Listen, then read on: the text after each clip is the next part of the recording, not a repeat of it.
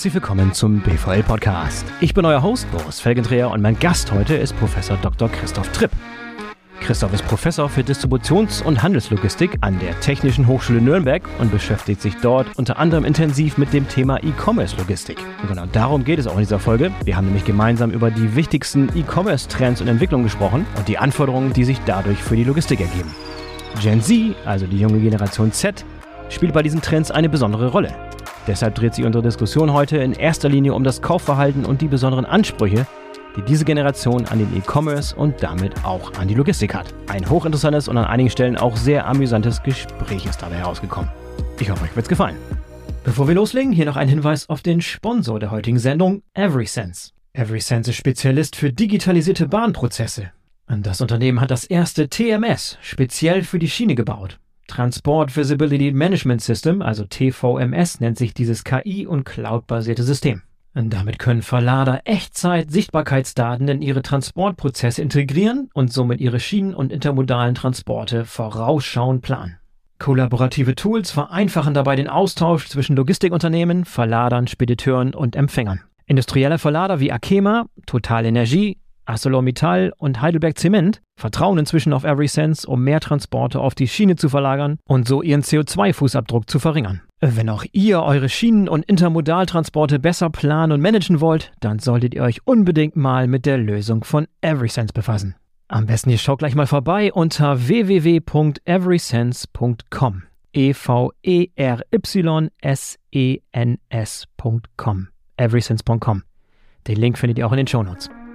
So, und jetzt kommt Professor Christoph Tripp. Ich wünsche euch viel Spaß. Hallo Christoph, herzlich willkommen zum BVL-Podcast. Schön, dass du wieder dabei bist. Ja, hi Boris, freue mich sehr. Ich freue mich auch sehr. Christoph, du bist Professor für Distributions- und Handelslogistik an der Technischen Hochschule Nürnberg, habe ich eben schon erwähnt. Aber was mir gerade aufgefallen ist, das passt eigentlich sehr, sehr gut zum Thema, denn wir wollen heute auch über Gen Z sprechen. Und wenn ich mir mal so überlege, was da für Studentinnen und Studentinnen vor dir sitzen, die müssen eigentlich alle ins Muster passen. Die müssen eigentlich alle Teil von Gen Z sein. Ich habe mal nachgeschlagen. Die offizielle Definition, geboren zwischen 1995 und 2010, also von 13 bis 28, da dürfen die meisten deiner Studenten und Studentinnen in diese Kohorte fallen. Das heißt, du bist relativ gut mit dieser Altersgruppe, mit der Generation vertraut, oder?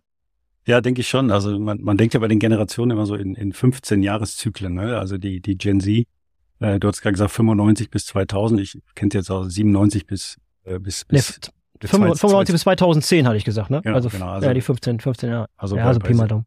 97 ja. bis 2012, was auch immer. Danach kommt jetzt ja die, die Generation Alpha, ne, die äh, 2012er bis 2025. Ja, die habe ich natürlich tagtäglich vor mir. Ähm, äh, einmal an der Hochschule, ähm, ganz klar.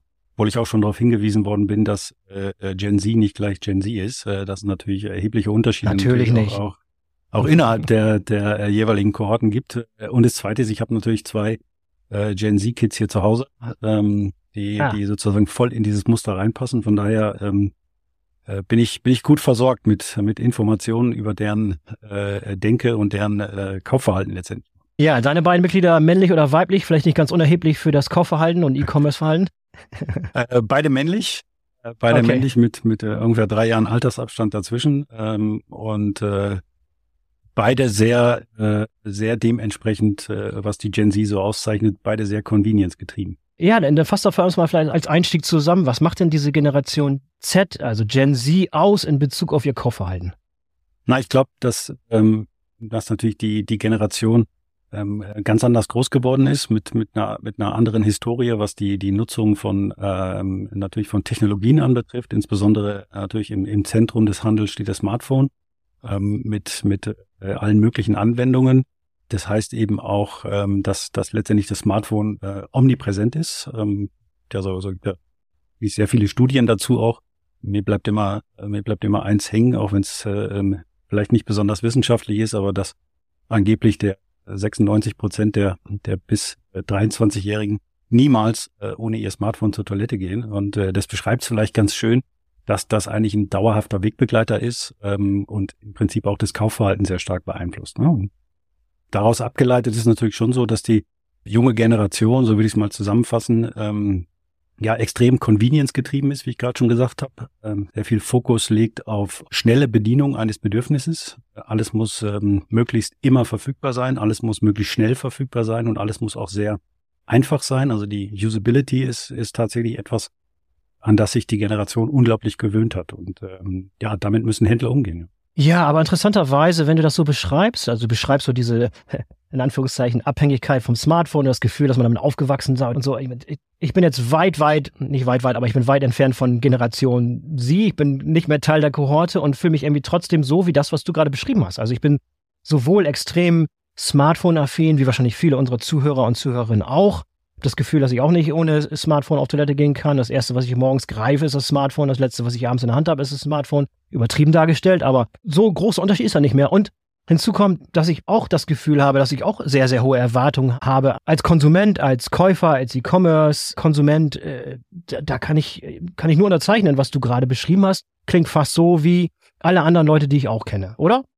Na, würde ich nicht sagen. Ich glaube, dass äh, ein ganz wesentlicher Unterschied darin besteht, dass die äh, Generation, die junge Generation deutlich ähm, äh, probierfreudiger ist ähm, und auch auf anderen Kanälen äh, sich informiert und sich inspirieren lässt, als, als wir das vielleicht machen. Ne? Das sind natürlich die, die typischen Social-Media-Kanäle, die ja schon fast so ein bisschen out sind in der Generation. Ja, also Facebook ist ja eher was für die alten Leute. Äh, Instagram äh, wird eben in der Gen Z auch nur bedingt genutzt und äh, da spielen dann eher andere Kanäle, vor allen Dingen im Moment äh, ähm, extrem stark. TikTok natürlich ähm, eine wichtige Rolle, über die man sich äh, Produktinspirationen holt, äh, Anregungen holt, man sieht, was andere gekauft haben, was dort präsentiert wird äh, und dann eben daraus sehr schnell ein Bedürfnis entsteht, das ich eben auch möglichst schnell äh, decken möchte. Ähm, das heißt, die, die, äh, insbesondere die Informationssuche und die Inspiration des, des Bedarfs wecken eben für ein Produkt funktioniert eben in der Generation völlig anders und, und ist dann eben etwas, was für uns, äh, wir sind ja doch eher sehr stark auf Bedarfsdeckung ausgelegt und sagen, wir wollen etwas kaufen, wir suchen etwas, finden das dann auch irgendwie, kaufen das. Ähm, aber wir lassen uns nicht so stark inspirieren, ähm, insbesondere eben von, sagen wir, von professionellen, aber auch von, von amateurhaften Influencer oder Influencerinnen, wie das eben die junge Generation tut. Mhm, guter Punkt. Dann lass uns mal ein bisschen einen Blick werfen auf den E-Commerce-Bereich im Allgemeinen. Wie entwickelt sich der E-Commerce-Bereich eigentlich gerade? Etwas durchwachsen, würde ich sagen. Hast du ein paar aktuelle Zahlen parat, die ein bisschen verdeutlichen, wo E-Commerce eigentlich gerade steht? War eine bewegte Historie letzten zwei Jahre. Wo stehen wir momentan? Ja, absolut. Sehr bewegte Historie. Ähm, wir haben, sag mal, valide Zahlen aus 2021 noch. Ähm, da, da sind wir so ausgegangen von einem Marktvolumen so von äh, circa 85 Milliarden Euro äh, für den, für den deutschen Markt.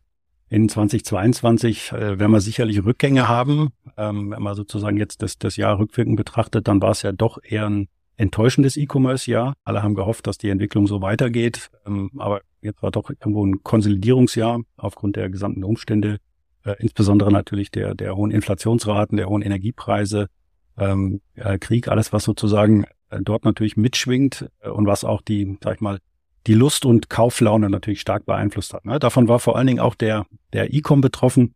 Ähm, wir werden sehen, was die Zahlen sagen. Ich, ich gehe von einem geringfügigen Rückgang aus ähm, in diesem Jahr. Das ähm, haben natürlich alle Spieler im Markt gemerkt. Das haben vor allen Dingen aber auch die Großen gemerkt, die ja jetzt im Moment auch äh, massiv reagieren mit, mit entsprechenden Abbauprogrammen. Das haben aber auch die, die CAP-Dienstleister gemerkt, die eben äh, dann doch weniger Menge in ihren Netzwerken gehabt haben, als sie das in den Vorjahren gehabt haben.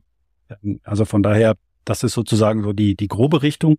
Wenn man in den Markt reinschaut, ähm, dann differenziert sich dieser Markt immer mehr. Das ist sicherlich sehr interessant. Wir haben ähm, doch ein, zwei, drei Bereiche, die ähm, in den letzten Jahren ähm, ja sehr robust gewachsen sind. Sicherlich das eine sind die, ist, ist der Trend, immer mehr in Richtung Marktplätze zu gehen und vielleicht sogar das Marktplatzmodell auszuweiten auf, auf Plattformen, wo ich wirklich noch Mehrwertdienstleistungen bekomme, die ich eben auf einer Standard einem Standardmarktplatz nicht bekomme. Und auf der anderen Seite halt die klassischen Direct-to-Consumer-Modelle, die D2C-Modelle, die sich zwar immer noch mengenmäßig auf einem niedrigen Niveau bewegen, aber eben in den letzten Jahren dann doch sehr deutlich gewachsen sind. Ja, das heißt also Hersteller, die eben äh, direkt die Kundenbeziehung suchen, die direkt die Kundenbindung eben auch suchen und letztendlich eben Handelsstufen versuchen auszusparen. Ja, jetzt haben wir schon so ein paar Trends auch schon ein bisschen vorgegriffen, die wir eigentlich ein bisschen näher betrachten wollen. Dann nochmal einen Schritt zurück zu zu deiner Aussage, die ich eben interessant fand in Bezug auf Inflation und jetzt so die bisschen angespannte wirtschaftliche Lage, die kommt. Und dann war ich wieder zurück erinnert an die Situation mit Gen Z.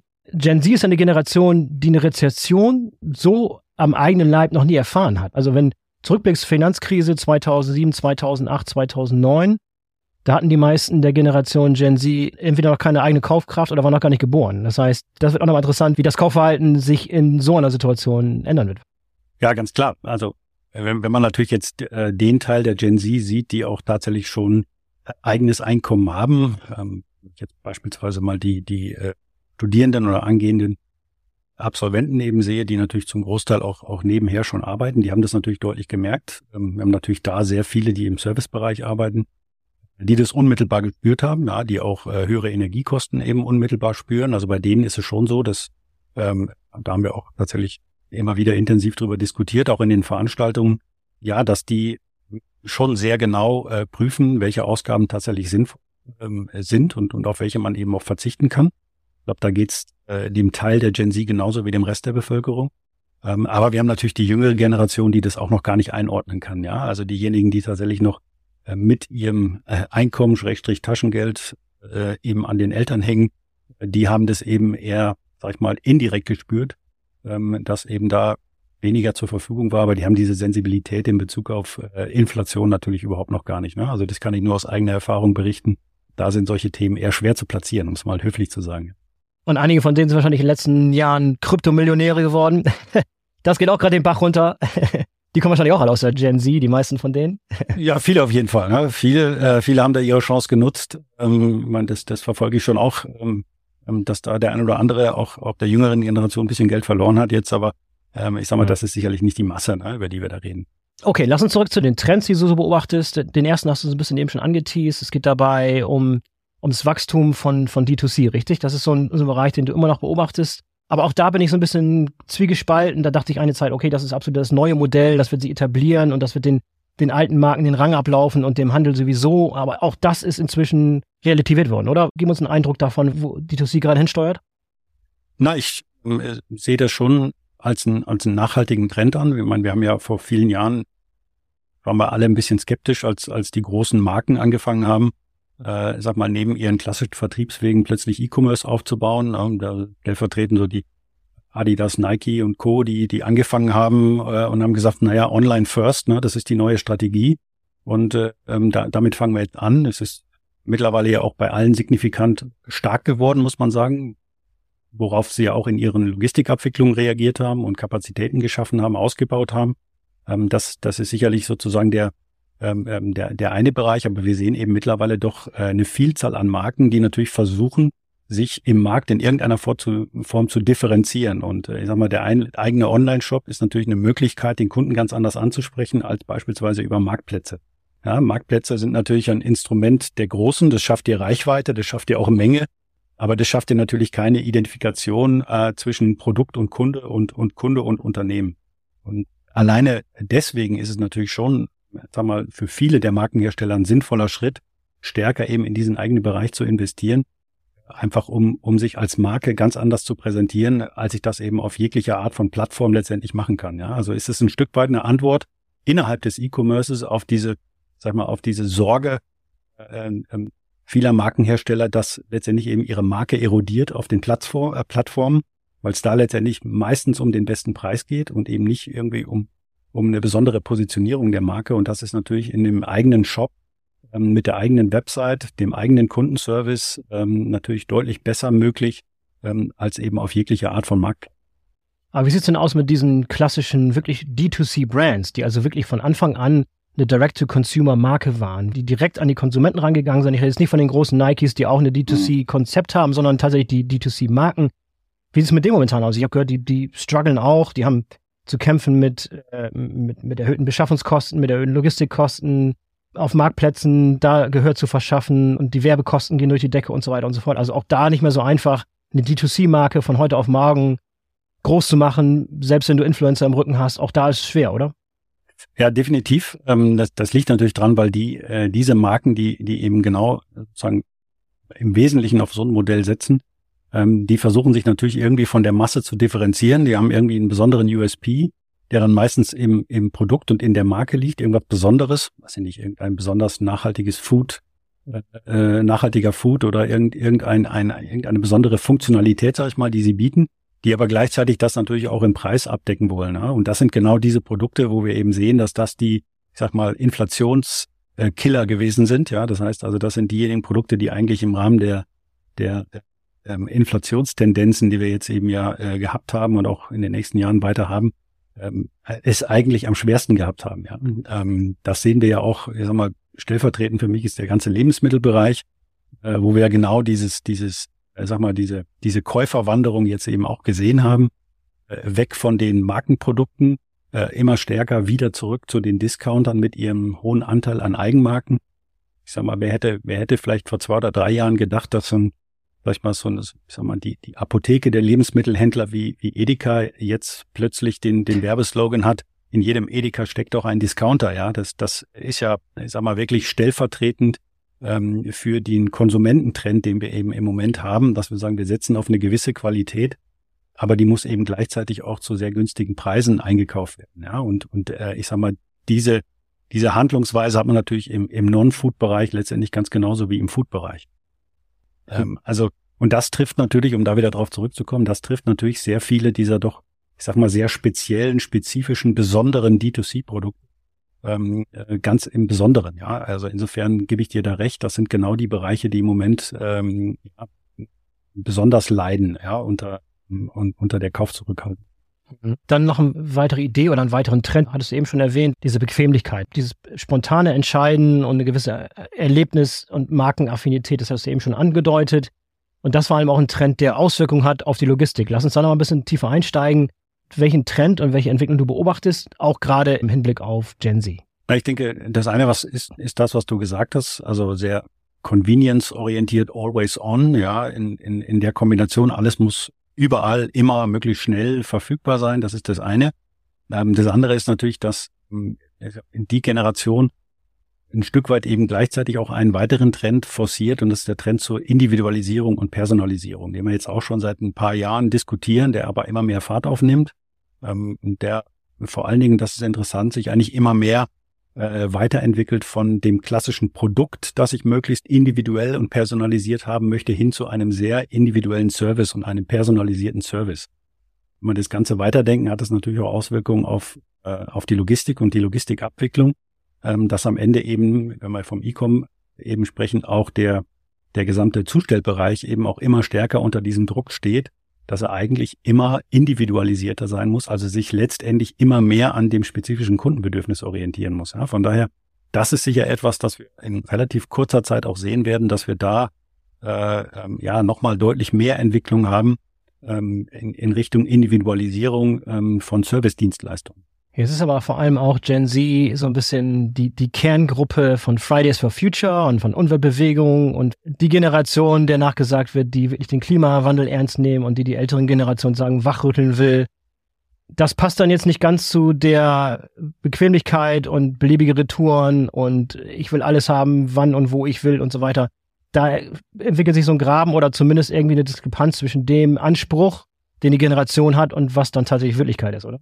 Also sehe ich auch so. Ähm, wir, wir nennen das immer so schön, äh, es gibt einen schönen betriebswirtschaftlichen oder ich sag mal eher sozialwissenschaftlichen Be Begriff, die, die Attitude Behavior Gap. Ja, also das ist sozusagen, mhm. das eine ist das, was ich an Haltung habe und was ich an Haltung nach außen vertrete und das ist, das andere ist das, was ich mache. Und äh, ich meine, das sehen wir wahrscheinlich, äh, also es ist gar kein Vorwurf an irgendeine Generation, das sehen wir bei uns auch tagtäglich. Ich glaube, wir machen ja. auch vieles, äh, was wir anders predigen. Ähm, ich glaube, das, das ähm, ist sicher so.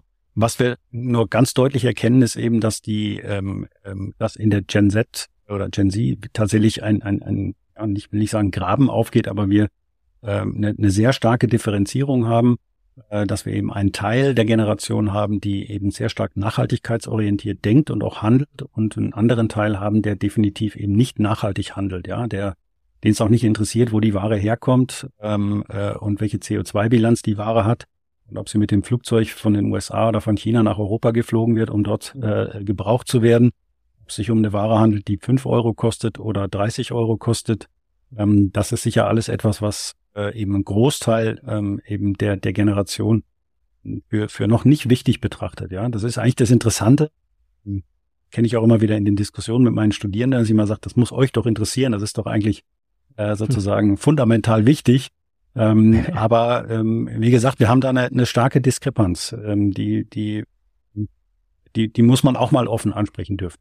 Ja, vielleicht abschließend zu diesen Trends, die, die den E-Commerce prägen und auch den, den Einfluss, den Gen Z hat. Du hattest vorhin schon mal kurz angedeutet, dass die Gen Z eine besonders hohe Affinität zu online und digitalen Kanälen hat.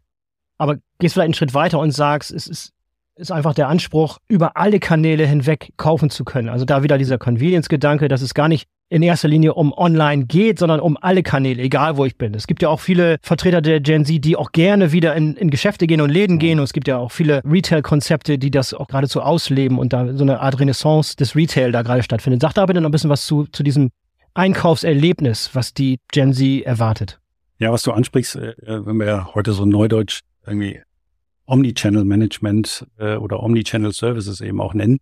Ähm, das heißt, dass man, dass man im Prinzip äh, den Kunden überall da abholt, wo er eben gerade nach einem Produkt sucht und wo er es gerade kaufen möchte, ähm, egal in welchem Kanal er sich bewegt. Und, und wenn man den äh, gerade die junge Generation sieht, ich habe es vorhin schon mal erwähnt, die sich ähm, ähm, eben inspirieren lässt und und äh, sich sich informiert eben in Social Media Kanälen, die dann aber möglicherweise den den Kauf selber auch im stationären Handel tätigt äh, und dann eben eine entsprechende Modeboutique oder ähnliches geht und dann gegebenenfalls die Ware aber auch äh, ähm, wieder ähm, im, im Paketshop retournieren möchte, ähm, die, der, der es total egal ist, äh, in, in welchem Kanal sie sich bewegt. Ne? Der, der Kollege Heinemann äh, aus Mönchengladbach hat man diesen Begriff geprägt, Kanal egal. Und, und das beschreibt es eigentlich ganz gut, ähm, wo er einfach sagt, das, das ist dem, dem, dem, der jungen Generation und, und uns natürlich auch zunehmend eigentlich unwichtig, wo wir uns gerade bewegen. Wir wollen unser Bedürfnis in dem Moment befriedigen oder unser Problem gelöst haben, mit dem wir uns gerade be beschäftigen müssen.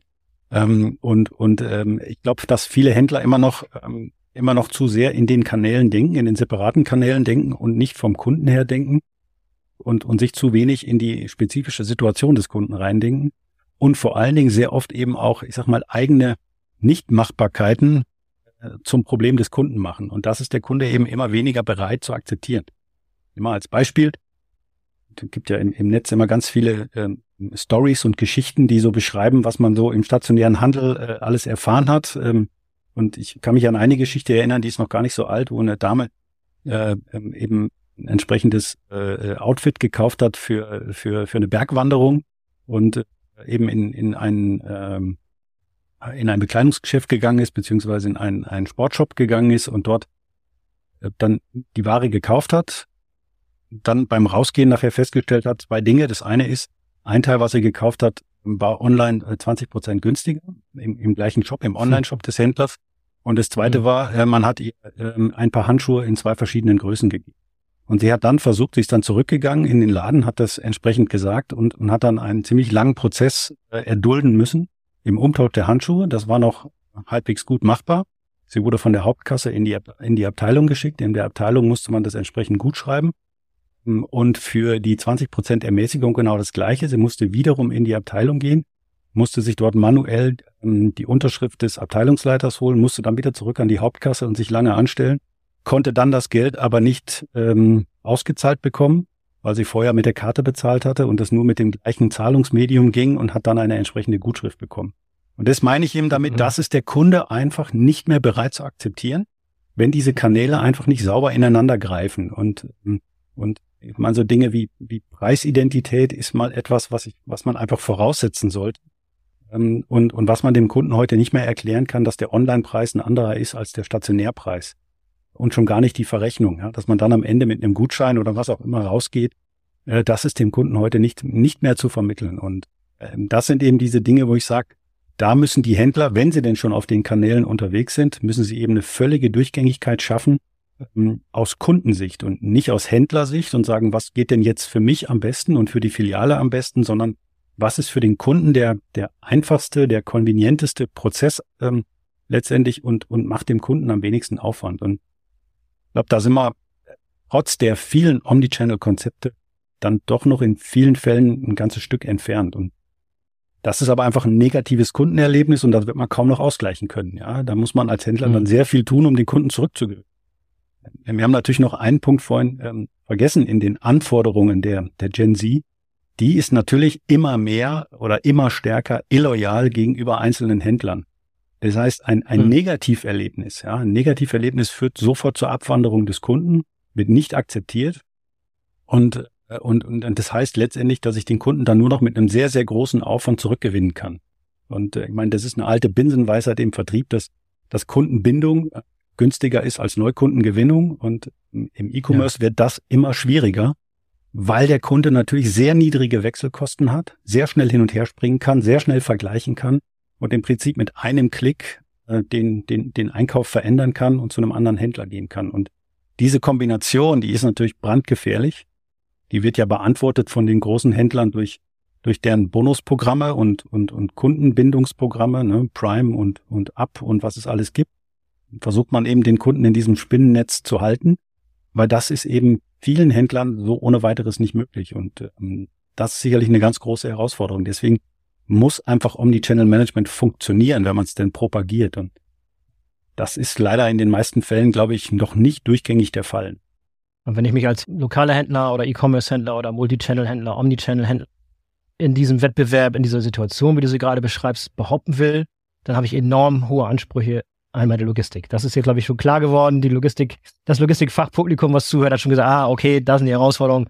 Lass uns mal sukzessive durchgehen, was diese Situation, die du uns gerade beschrieben hast, jetzt konkret heißt für die Logistik. Wie muss eine Logistik aufgestellt sein, um mit diesen Herausforderungen, wie sie heute im E-Commerce herrschen und wie sie auch gerade von der Gen Z erwartet werden, gerecht zu werden? Nein, wir sprechen ja über Service. Logistik ist ja immer ein Teil äh, des Services und und ich glaube, da muss man muss man mehrere Dinge beachten, die die tatsächlich nicht nicht immer von allen auch richtig verstanden werden, glaube ich. Ich glaube, das eine ist natürlich, das wissen wir als Logistiker sowieso, der der Service muss natürlich irgendwie in irgendeiner Form wirtschaftlich sein. Also der muss sich am Ende rechnen. Das ist banal. Aber äh, Voraussetzung dafür ist natürlich, dass der Kunde diesen Service überhaupt erstmal wahrnimmt. Ähm, das ist schon bei dem einen oder anderen äh, ähm, Service, Lieferservice, der angeboten wird, ist es schon äh, sehr häufig fraglich. Ne? Da haben die Logistiker ja auch so ihre, sag mal so ihre ähm, ja, ihre Entwicklungskurven und und ihre Erfahrungskurven eben auch gemacht. Denk nur an das Thema Same Day Delivery, ne, wo was auf einmal irgendwie alle machen mussten und und aber keiner gefragt hat, will das der Kunde eigentlich auch? Also da, da mangelt es schon an der Wahrnehmung. Äh, und dann gehört natürlich dazu, und da, da sind wir Logistiker eben eben gefragt, wenn man so einen Service in den Markt bringt, und damit meine ich jetzt auch so ein Thema Omnichannel, ähm, dann muss der Service natürlich funktionieren. Ja, ähm, wenn das nicht der Fall ist, ähm, dann dann ähm, ist der ist der Kunde relativ schnell weg. Das heißt, ähm, das, was wir Logistiker eigentlich immer liefern müssen, äh, was was ganz ganz weit oben auf der Agenda steht und jetzt immer wichtiger geworden ist, ist natürlich absolute Robustheit der Systeme. Heute würde man neudeutsch sagen, das ist äh, die Resilienz. Ja, ähm, die steht sicherlich auch in diesem Jahr 2023 äh, relativ weit oben auf der Agenda. Also bevor wir uns überlegen, ähm, was wir uns alles Neues einfallen lassen können, geht es erstmal um das Thema Robustheit in Verbindung natürlich mit äh, Verfügbarkeit. Das ist sicherlich das, was, ähm, was wir gelernt haben aus den letzten zwei Jahren, was, äh, was die Logistik definitiv leisten muss.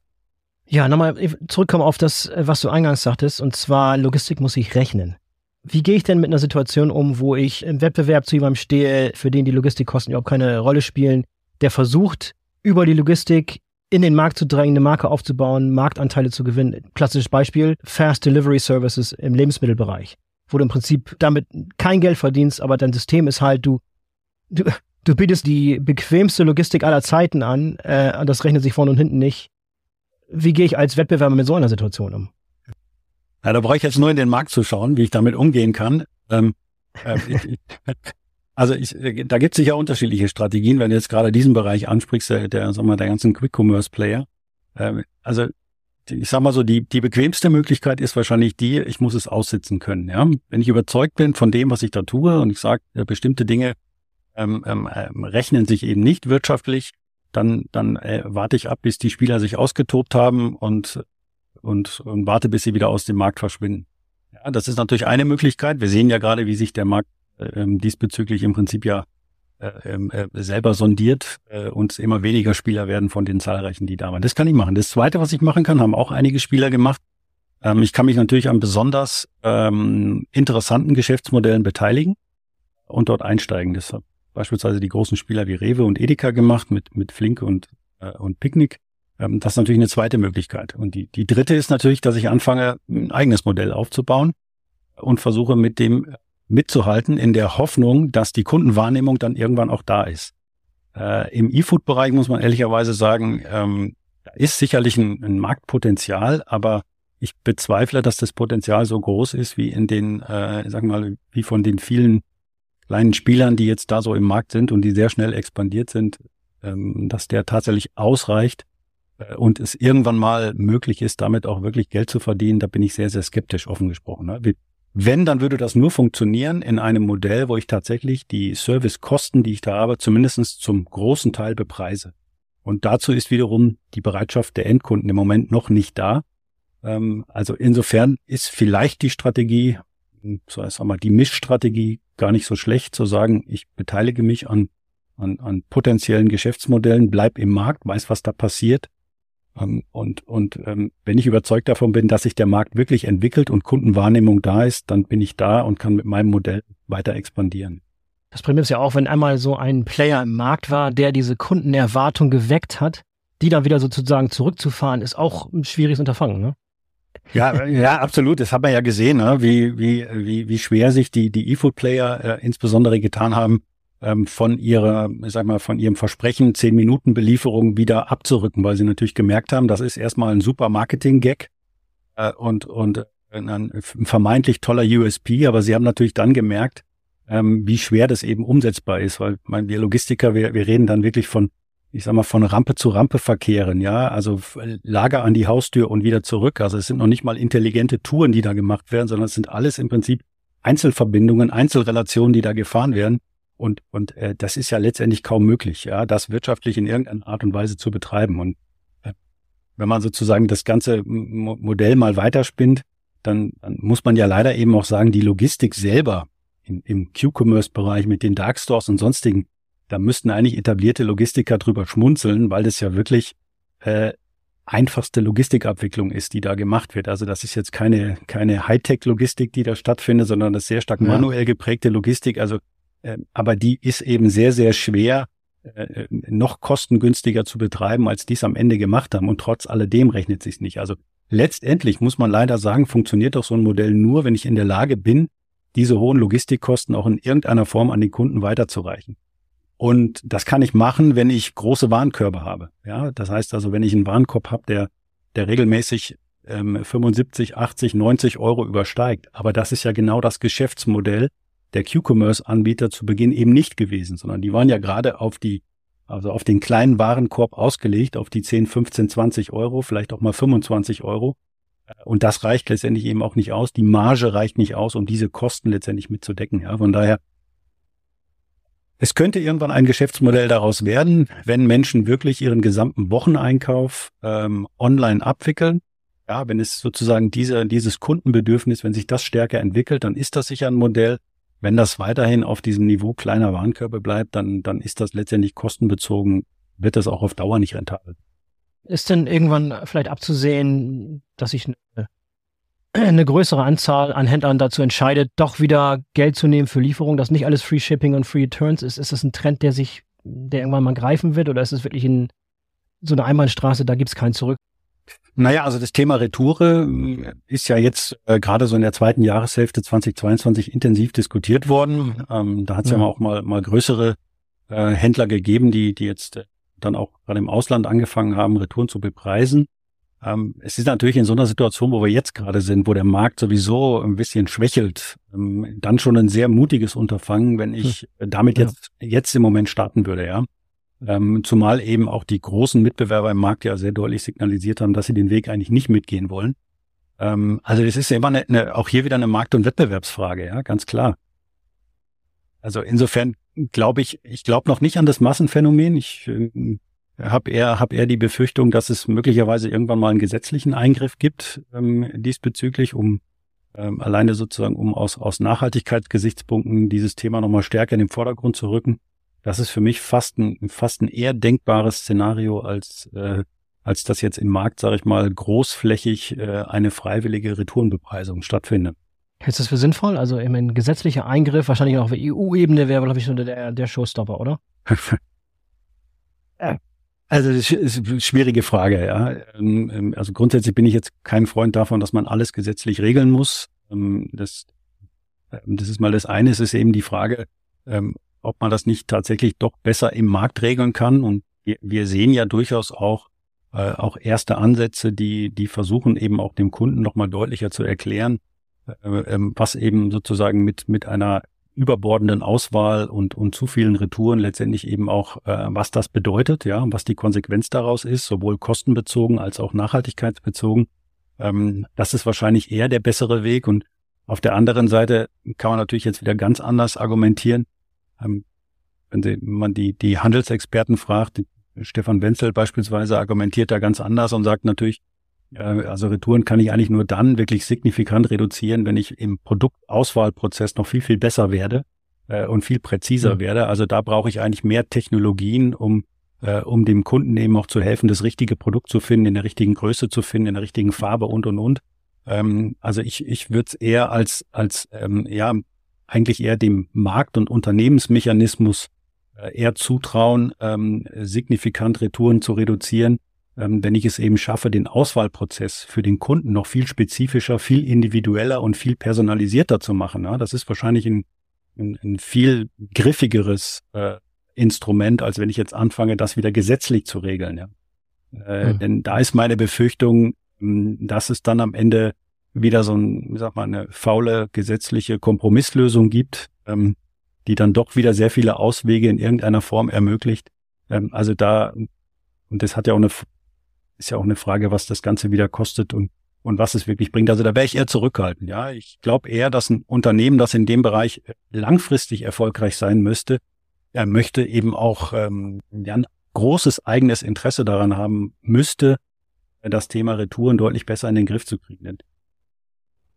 Kann er sagen, die zwei großen Geißeln im, im, im E-Commerce sind auf der einen Seite natürlich die Retouren und auf der anderen Seite die hohen Bestände aufgrund der Verfügbarkeitsanforderungen. Das sind die zwei großen Kostenbelastungen, äh, die alle E-Com-Händler haben und, und hm, ich sag mal, da muss jeder auf der einen Seite am Thema Retourenoptimierung und, und Produktauswahlprozess arbeiten und auf der anderen Seite ist das Thema Prognose und Prognosetechnologien äh, natürlich ein ganz wichtiges, wenn es um das Thema Bestände geht. Ja. Ähm, also das liegt eigentlich eher im eigenen Interesse der Händler. Was sind so weitere große Probleme, mit denen die Logistik insbesondere zu kämpfen hat? Ich denke an Fahrermangel, ich denke an Fachkräftemangel beispielsweise. Sag da ein paar Dinge zu, wie diese großen Probleme, die im Raum stehen, das Ganze noch problematischer machen, als es ohnehin schon ist. Na, ich glaube, wir haben unterschiedliche Ebenen bei den Herausforderungen. Ähm, das eine Thema, was ich gerade schon sagte, ähm, wo ich, wo ich äh, glaube, dass das dieses Jahr auch nochmal deutlich Fahrt aufnimmt, ähm, kommt eben aus dieser ganzen, sag mal, Thematik Flexibilität versus Robustheit, Resilienz. Äh, und, und da sind wir vor allen Dingen beim Thema äh, Transparenz über Supply Chains auf einer strategischen Ebene, aber auch auf der operativen Ebene, wo wir definitiv mehr und noch bessere Planungsinstrumente benötigen und, und bessere Prognosekompetenzen, höhere Prognosegenauigkeiten brauchen. Ja, da könnte uns KI helfen. Da gibt es auch schon gute Spieler im Markt, äh, die entsprechende Lösungen anbieten. Ich glaube, das ist eine ganz große Baustelle. Das Thema Prognose wird sicher eins sein, was in dem Jahr 2023 nochmal erheblich an Bedeutung gewinnen. Die anderen Themen sind dann operativ. Die setzen vor allem an den Ressourcen an, äh, die wir brauchen im E-Commerce-Bereich. Das, das eine hast du gerade schon gesagt, das ist Personal, ähm, Lagerpersonal, Fahrpersonal. Ich sag mal, da, das ist natürlich ein, sag mal, ein, ein großer Bereich, der natürlich im E-Com-Bereich einmal auf die Lagerabwicklung zutrifft und am Ende dann eben auch die CAP-Dienstleister in der Zustellung trifft ähm, die ja alle an allen Ecken und Enden kämpfen um, um Fahrer und gegenseitig sich Fahrer und Unternehmer abwerben.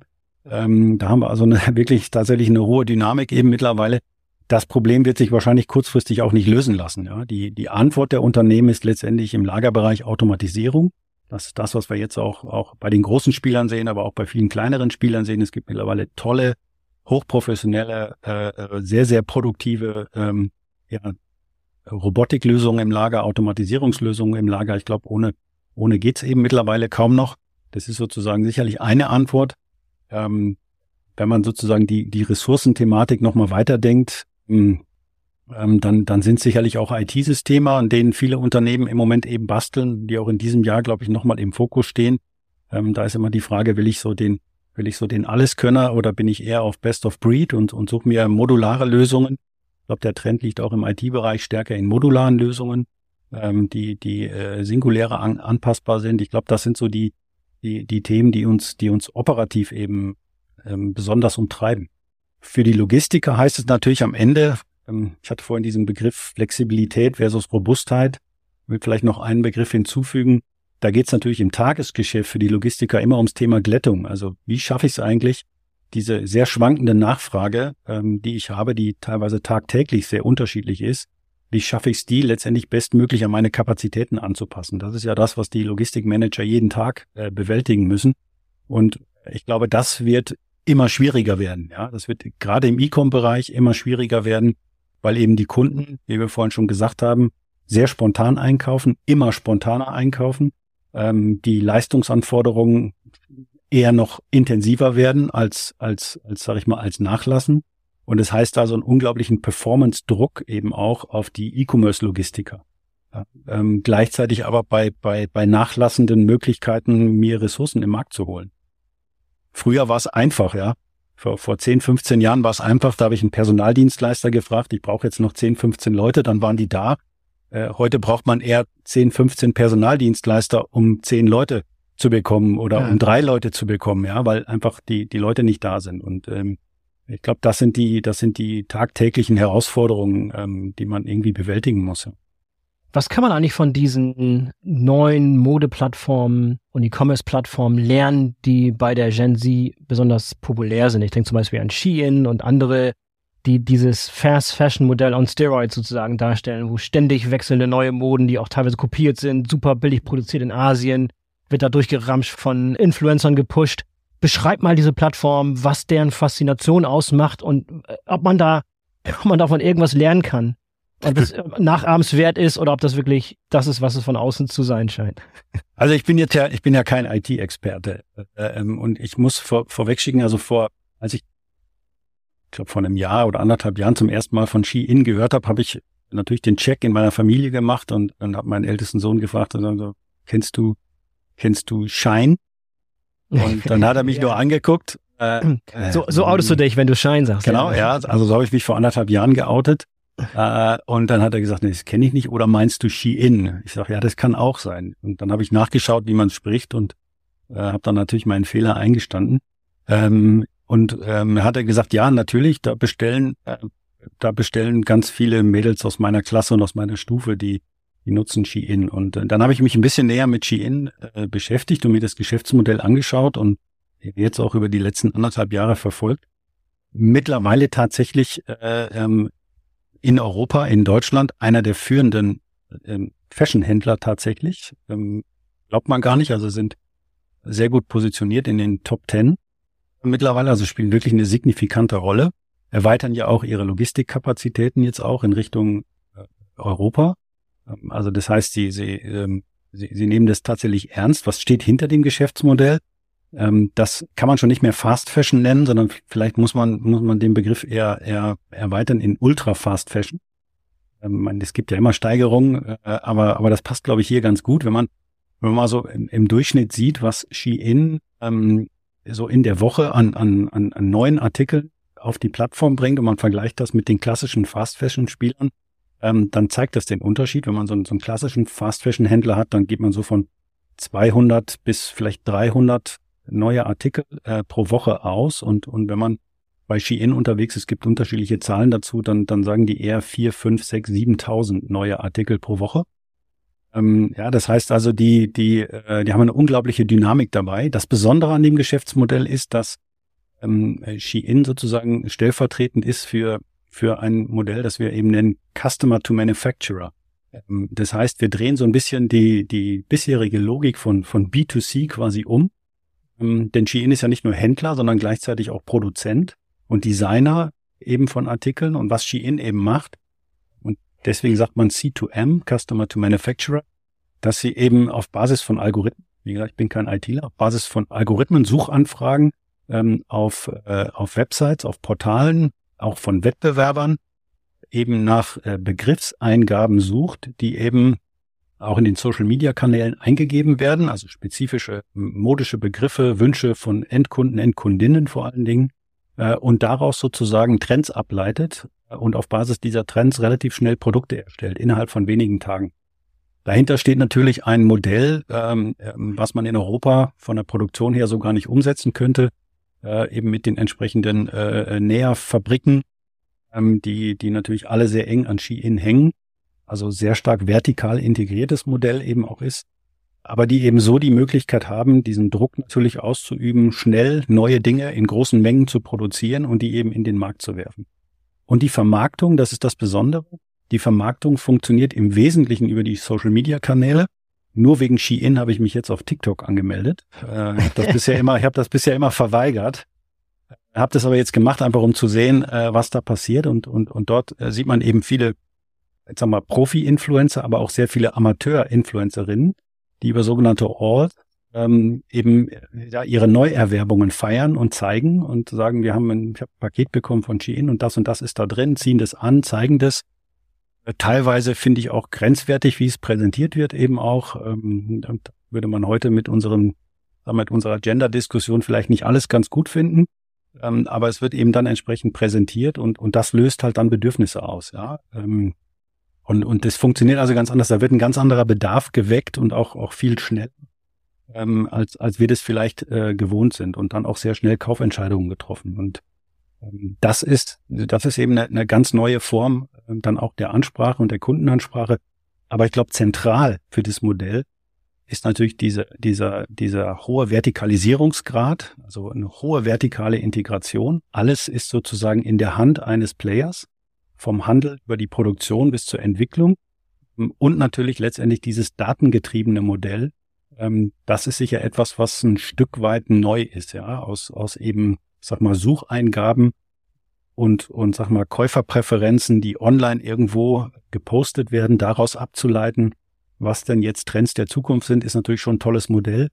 Ähm, aber nochmal, man muss das eben auch in, in ganz vielen Facetten sicherlich auch äh, kritisieren bei aller, sag ich mal, wie soll ich jetzt sagen, ja. wiss, wissenschaftlichen, ja. prozessbezogenen Begeisterung, die man da haben kann, ist das eben in, in, in Bezug auf die Nachhaltigkeitsdimension natürlich genauso zu kritisieren, ja. Genau, was du sagst, das steht im eklatanten Gegensatz, im Widerspruch zu dem Anspruch der Gen Z der Nachhaltigkeit als Beispiel, ne? Und des Kümmerns um die Umwelt. Weißt du, das ist Wegwerfmode, die unter zweifelhaften Bedingungen in Asien hergestellt wird und kurze Zeit getragen wird, bis der nächste Trend kommt. Das ist natürlich schlecht kompatibel, ne? Also, also wenn man, wenn man dann auch noch mal so ein bisschen auf die Preise schaut, ne, dann, dann wird man auch, äh, äh wird man auch sehr verwundert sein. Also wir haben wirklich Produkte, äh, für unter einem Euro, die, die äh, eben dann aus, aus China nach Deutschland transportiert werden und hier äh, entsprechend äh, dann zugestellt werden. Ne? Also das ist, äh, da, da sind die Transportkosten in Bezug auf das einzelne Produkt wahrscheinlich ein Vielfaches höher. Ähm, aber letztendlich scheinen die Margen dann in dem Geschäft aufgrund der sehr niedrigen Produktionskosten, ähm, die eben das Unternehmen durch die, durch die ganzen Näherfabriken oder Näherinnenfabriken dann eben mhm. auch hatte, dementsprechend niedrig, dass es sich zumindestens in der Gänze dann auch rechnet. Was wissen wir darüber, wie die Logistik funktioniert? Also das wird alles in Asien produziert und direkt aus Asien nach Europa gebracht? Oder du hast eben von dieser äh, vertikalen Integration gesprochen. Das bedeutet aber nicht, dass die Logistik inkludiert ist. Das heißt, Logistik outgesourced wird Genau, genau. Kontrakt, also äh, Tran Transport, so wie es auch, äh, so wie wir es auch kennen von von anderen Spielern, äh, ähm, äh, Teilen Seetransport. Dann haben wir entsprechend lange Lieferzahlen, teilweise aber auch Luft, Luftfrachttransport äh, aus Asien nach Europa. Ähm, dann gibt es in Europa mittlerweile ähm, ähm, Deutschland nahe zwei Läger, ähm, die aber von Dienstleistern betrieben werden, über die dann äh, Shein eben die, die europäischen Märkte daneben auch bedient. Also es geht noch nicht so weit, dass sie die Logistik in die eigene Hand nehmen, äh, so wie wir das jetzt ja in Teilen eben auch bei einigen größeren Händlern äh, in Deutschland, in den USA eben auch gesehen haben, äh, teilweise aber auch in Asien ja auch sehen dass sie so ein bisschen weggehen von diesem äh, kompletten Outsourcing-Gedanken, sondern wieder stärker auch Dinge in die eigene Hand nehmen aus unterschiedlichen Gründen. Ähm, Soweit ist das bei Shein nicht. Ne? Das ist schon, schon sehr stark vertikal integriert in dem Sinne, dass ich sage, die, die Wertschöpfungskette zwischen ähm, Handel und Produktion, die sozusagen ist sehr stark in, in, in eigener Hand. Ähm, mhm. zumindest unter eigener Kontrolle. Ja, ich glaube, zu dem Thema Shein müssen wir nochmal eine getrennte Episode machen. Da ist eigentlich anscheinend noch sehr, sehr viel rauszuholen. Aber Shein ist nicht der einzige Player. Da gibt's noch weitere die sich dann im Markt tummeln, die vielleicht mal ganz interessant wären, mal genau anzuschauen, oder? Ja, auf jeden Fall. Also nicht nur, nicht nur logistisch, sondern vom gesamten Geschäftsmodell her. Und gerade wenn wir über die Gen Z sprechen, dann, dann sowieso. Ich meine, vor, vor einigen Jahren war auf einmal Wish äh, der große neue ja. Player äh, am Himmel, ähm, wo ich dann auch mal in die Recherche gegangen bin und, und äh, ja tatsächlich sogar äh, Overhead-Projektoren für unter 30 Euro gefunden habe. Also da gibt's auch alles. Das ist ein, ein ähnliches oh. Geschäftsmodell, möglichst günstig und äh, Overhead-Projektoren? Hast du, du mhm. hast dir keinen Overhead-Projektor gekauft. Meinst du so ein Teil, wo so Folien genau. draufgelegt? Ja, war ein Test. War ein Test. Ich habe einfach nach unterschiedlichen Produkten gesucht und wollte irgendwie ein, ein, ein Tech-Produkt suchen ja. und dann ähm, bin ich da fündig geworden. Ich habe es mir nicht gekauft, aber es ging ja eher um die Recherche. Also es ist ein ähnliches Modell, äh, möglichst günstige Preise, teilweise relativ lange Laufzeiten, eben auch bis nach Europa. Äh, neue Spieler wie Temu ist, ist auch so ein. Mal ganz kurz, ich, ich komme nicht drum, ich komme nicht drum. Da, hast ja. du gerade Overhead-Projektor gesagt im Sinne von Tageslichtschreiber? Äh, nein, nein, nein, nein, nein. Äh, Weil das, das kann ich unter Overhead-Projektor. Entschuldigung, nein, da muss ich noch, da muss ich nochmal neu ansetzen. Ich meinte den Beamer. Meinte den Beamer. Ja, okay. Den Beamer für unter 30 Euro, was eigentlich ein völliges Unding ist. Ähm, Nein, nein, nicht der Overhead-Projektor, wo man dann noch die äh, mit dem Filzstift draufschreibt. Das kenne ich nur aus Mathe-Vorlesungen. Ja? ja, genau. Ich dachte gerade, dass du noch äh, so, so ein Professor von der, von der alten Generation wärst. Aber nein, sehr äh, schön. Äh, Gut zu wissen. Äh, keine Sorge, wir arbeiten schon mit Beamer. Beamer also. Hervorragend. Äh, das ja. Ein Stück weiter, ja. Also es gibt eine ganze Menge an anderen Playern, um das nochmal abzuschließen, die die äh, äh, plötzlich irgendwie gefühlt aus dem Nichts kommen, die äh, gepusht sind durch Social-Media-Kanäle und und äh, eben ordentlich Traffic machen in den meisten Fällen nicht eine riesige Produktauswahl und sehr günstige Preise, ja. Ja. Nochmal, mich beschäftigt das Thema Vertikalisierung, da waren wir eben schon mal kurz dran. Da nochmal bitte zurück. Vertikalisierung, ich beobachte jetzt häufig einen Trend, wo im Prinzip beobachte ich beide Trends. Es gibt viele Player, die sagen Vertikalisierung, ich muss alles unter einige Kontrolle bringen, aber auch ganz viele, die sagen, jetzt ist gerade der Moment gekommen, wo ich auf Outsourcing setzen muss, wo ich Kontraktlogistik machen muss, wo ich mich auf Spezialisten äh, verlassen muss, die sich mit dem Thema auskennen. Wo geht da momentan der Trend hin? Vor dem Hintergrund von allem, was wir heute besprochen haben. Ja, das Schöne ist ja, auch da gibt's keinen eindeutigen Trend. Ja. Äh, aber definitiv ist so in der, in der, in der Masse der Geschäfte im Fulfillment, im E-Commerce-Bereich, ähm, äh, ist nach wie vor Outsourcing ein, ein anhaltend starker Trend. Ähm, das, das äh, wird gepusht durch sozusagen durch die Besonderheiten des E-Commerce natürlich, insbesondere die, sagen wir, die sehr stark schwankenden Geschäfte mit der, mit den extremen Peakphasen, die man eben hat äh, gerade im E-Com-Bereich gepaart eben mit den ganzen Aktionsverkäufen, äh, Black Friday, Cyber Monday und Co. Ähm, da hilft natürlich die Flexibilität der Dienstleister äh, extrem weiter. Manchmal mangelt es auch an, an, an Erfahrungswissen natürlich auch. Manchmal braucht man eine besondere Geschwindigkeit, um das Geschäft auszubauen. Äh, also da, da sage ich mal, gibt es genug Argumente äh, pro Outsourcing, ja, also die Vergabe an Dienstleister. Zumal wir mittlerweile sehr, sehr viele sehr professionelle Dienstleister auch im E-Com-Bereich haben, äh, die ihre Geschäfte wirklich toll abwickeln. Also von daher ähm, das ist die eine Seite. Die andere Seite, die ist tatsächlich sehr spannend, dass wir sehen, bei den großen Spielern ähm, ist es so, dass die immer mehr versuchen, ihre, ihre Dominanz, die sie haben, eben auch auf die Logistik auszuweiten. Ähm, sprich, die, die dann eher, ähm, sag mal, äh, auf der, auf der operativen Ebene ähm, Dienstleister nutzen, zum Beispiel für den Zustellprozess oder teilweise Personal im Lager, ähm, aber letztendlich den gesamten Prozess in der eigenen Hand halten wollen. Ja, also das heißt also, wenn man so will, so die, die Kundenbeziehung äh, äh versuchen wollen, ganzheitlich abzudecken. Ähm, ja, so, so ein bisschen von, von der, vom Bestellprozess bis zur Abgabe des, ähm, ähm, des Paketes letztendlich eben an den Endkunden. Und ähm, da sehen wir eben so Unternehmen wie Amazon oder, oder auch in den USA ganz extrem im, im Lebensmittelbereich Walmart, die eben wirklich eigene Strukturen aufbauen und, und tatsächlich versuchen eben äh, diesen gesamten, sagen wir, die gesamte Leistung und die gesamte Kundenbeziehung in einer Hand anbieten zu können. Ja, wenngleich das nicht ausschließt, dass ich auf operativer Ebene trotzdem Logistikdienstleister eben dann für den für die Leistung von A nach B oder äh, sagen wir, für, für die Erbringung einer bestimmten Leistung innerhalb des Lagers beauftrage. Ja, also Kernkompetenz heißt eben dann in dem Fall nicht unbedingt äh, zwingend, dass ich das alles weggeben muss, sondern Kernkompetenz kann eben heißen, dass ich es in eigener Hand halte und sehr spezifisch an einzelnen Punkten, sehr operativ, eben aufgrund der, der, sag ich mal, des Auslastungsrisikos diese Leistung an Logistikdienstleister abgebe. Und ähm, das ist sicher etwas, was, äh, ich will nicht sagen, was neu ist. Das hat es natürlich in der Vergangenheit auch immer mal wieder gegeben, damals nur anders benamst. Ähm, aber was, was wir sicherlich sehen, ja, was sich weiterentwickeln wird. Ne? meine, viele der heutigen erfolgreichen Dienstleister in, in unterschiedlichen Logistikmärkten sind ja auch entstanden aus äh, großen Konzernen heraus. Wenn ich jetzt an, an, an Hermes denke, Otto ähm, ist nur ein Beispiel. Wenn ich an Lufthansa Technik, Logistik denke, aus der Lufthansa heraus, wenn ich an Avato denke, einer der ganz großen Spieler im, im E-Commerce-Bereich äh, aus der Bertelsmann-Gruppe heraus, dann haben wir eine, eine Vielzahl an Beispielen, bei denen das ja ein Stück weit ähnlich war, wo man Dienstleister ausgegründet hat, die man in den Markt gegeben hat aus unterschiedlichen Gründen äh, und, und die jetzt sich da sehr, sehr erfolgreich positionieren. Und Die spannende Frage wird eher sein, wann wird es denn soweit sein für Deutschland, dass eben so ein Spieler beispielsweise wie Amazon das Netzwerk komplett öffnet, auch für Dritte äh, und sagt, das mache ich jetzt nicht nur für, für Amazon und die Amazon Marketplace Händler, sondern ähm, wann öffne ich das auch für andere Händler? Gibt es weitere Anforderungen an die Logistik im Kontext dieser E-Commerce-Trends, die wir besprochen haben und Gen Z? Also ich glaube, ähm, lassen wir mal auf, auf Gen Z fokussieren. Ich glaube, ähm, eins, eins muss, muss deutlich sein, dass die, die ähm, Anforderungen natürlich der jungen Leute, wenn ich jetzt nicht das Einkaufsverhalten anschaue, sondern ähm, sozusagen auch die, die, die Berufswahl anschaue und das Einsteigen auch äh, in äh, Logistikunternehmen beziehungsweise in den Logistikbereich, dann, dann, dann sind die Anforderungen ein bisschen anders, ähm, als das vielleicht früher der Fall gewesen ist. Ich glaube, die jungen Leute erwarten Unternehmen, die wirklich eine gewisse Innovationsbereitschaft haben, flache Hierarchien haben und auch eine gewisse, ich sag mal, einen gewissen Mut haben in Bezug auf, auf Trial and Error. Ich glaube, das ist heute echt wichtig. Ich mit den jungen Leuten spreche, dann sagen die, ja, ein angemessenes Gehalt ist wichtig. Äh, Work-Life-Balance ist auch wichtig. Äh, das höre ich auch von vielen Unternehmern, die sagen, das ist Thema in jedem Vorstellungsgespräch.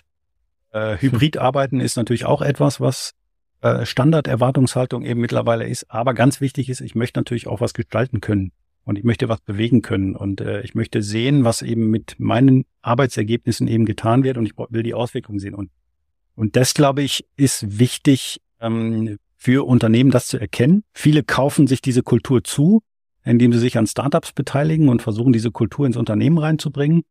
Ich finde das immer ganz toll, wenn ich die ganzen Bemühungen von Fiege beispielsweise sehe, die ja sehr, sehr äh, ähm, umfassend eben auch in, im Startup-Bereich eben auch tätig sind. Damit holt man sich natürlich auch eine andere Unternehmenskultur ins Unternehmen rein, ähm, die das Ganze eben auch ein Stück weit befruchten kann. Also ich glaube, das ist etwas, was gerade viele der, der, der gesetzten Handelsorganisationen definitiv benötigen und äh, was meines Erachtens die Zukunft definitiv prägen wird. Obwohl das Thema Work-Life-Balance und Startups äh, so ein bisschen schlecht kompatibel ist. Ich habe so meine Erfahrung mit, mit Startups. Ich, wenn ich so zurückblicke, ich weiß nicht, wie viel Work-Life-Balance ich in den Zeiten, in denen ich für Stellars gehabt habe, gehabt habe, aber ja, es ist nicht der, alles der Widersprüche äh, oder der Erwartungen, die vielleicht nicht ganz erfüllt werden an der einen oder anderen Stelle.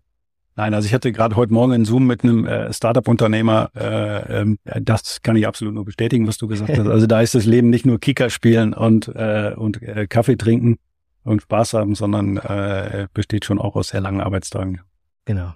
Deshalb machen wir jetzt Schluss. Wir denken auch an unsere eigene Work-Life-Balance und machen hier mit Schluss, machen den Sack zu. Christoph, ich danke dir für das interessante Gespräch. Äh, wie immer sehr, sehr erhellend, erleuchtend äh, deine Einschätzung und deine Erfahrung, was du an Trends siehst und wie die Logistik auf diese wichtigen Trends reagieren muss. Und dein Verständnis von Gen Z hast du hier mit unter Beweis gestellt. sehr Battle erprobt. Äh, sehr schön. Vielen Christoph, Dank. vielen Dank und bis zum nächsten Mal. Mach's gut. Danke, Boris. So, das war der BVL-Podcast zum Thema E-Commerce-Trends und Gen Z. Ich hoffe, euch hat's gefallen und ihr seid in der nächsten Woche wieder dabei. Denkt dran, den BVL-Podcast zu abonnieren, damit ihr keine der kommenden Folgen verpasst. In diesem Sinne, bis zum nächsten Mal, euer Boris Felgendreher.